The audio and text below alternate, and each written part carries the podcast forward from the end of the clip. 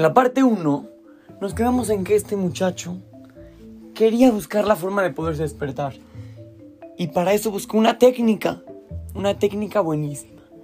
Cuando una persona pide por los demás, se le contesta a él primero. Es como una manguera. Una manguera para que pueda mojar a los demás. Se tiene que mojar primero ella misma. Es cuando una persona pide por los demás, hace algo por los demás. Primero se tiene que mojar él mismo, primero le tiene que pasar a él y luego a los demás. Entonces a él se le ocurrió una idea.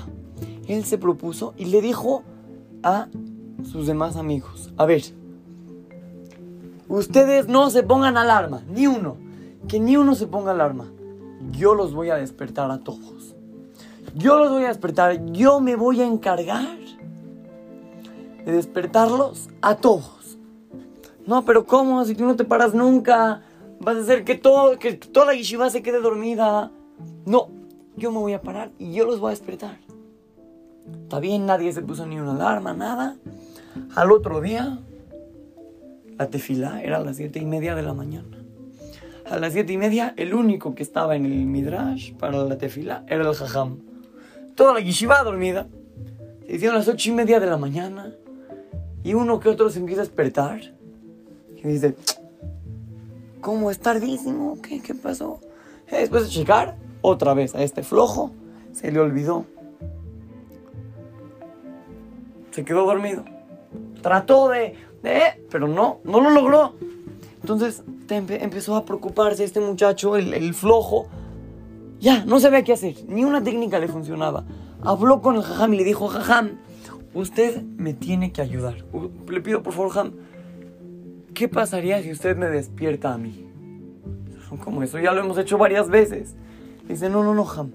Pero esta vez tiene que ser una vez en serio. Órale, va, quedamos.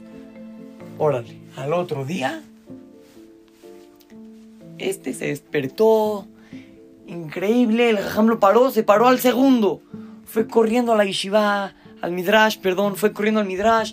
Dijo la tefila bien, estudió perfecto, temprano. Y le preguntó al Jajam, a ver, ¿cómo le hiciste? ¿Cuál fue la técnica que hiciste para poderte parar hoy? ¿Cuál fue? Y este muchacho le contó, no, Ham, no me va a creer. No me va a creer, pero le voy a platicar. Yo estaba dormido y soñé de que me paraba tarde. Así soñé. Soñé que me paraba tarde. Y usted me corría de la yeshiva. Entonces yo estaba muy preocupado. Ahorita qué iba a hacer? Ya no tenía ningún lugar donde estudiar. No sabía qué iba a hacer con mi vida, nada. Estaba... No, ¿eh? Salí a la calle y soñé en ese mismo sueño que un tráiler me atropellaba. ¡Pah! Me atropellaba. Y, y Ham, soñé también que me mandaban al hospital y que estuve en coma, ya ni como si fuera dormido, durante 50 años, jajam. Así soñé. Y que de repente me despertaba y veía a todos, mis hermanos, mis amigos, ya con pelo blanco, y los veía ya con hijos, nietos. Y yo, yo no había hecho nada en mi vida.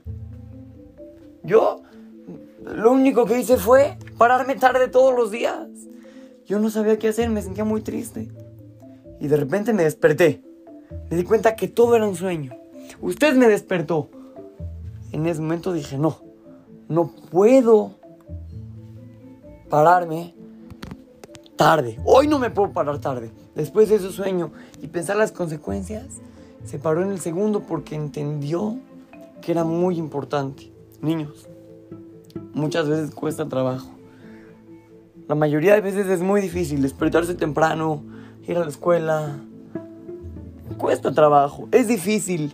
La cama se antoja, la cobija calentita, la almohada rica. Cinco minutos más, cinco minutos más, cinco minutos más nos quedamos dormidos en los del camión. Vamos a tratar de pararnos de un brinco y decirle al Yetzerará, tú no me vas a ganar.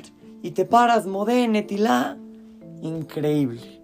Este más está dedicado para Cleman y Eduardo Sazón. Así es que lo saluda su querido amigo Shimon Romano para Try to Go Kids, Talmud Torah, Monte Sinaí.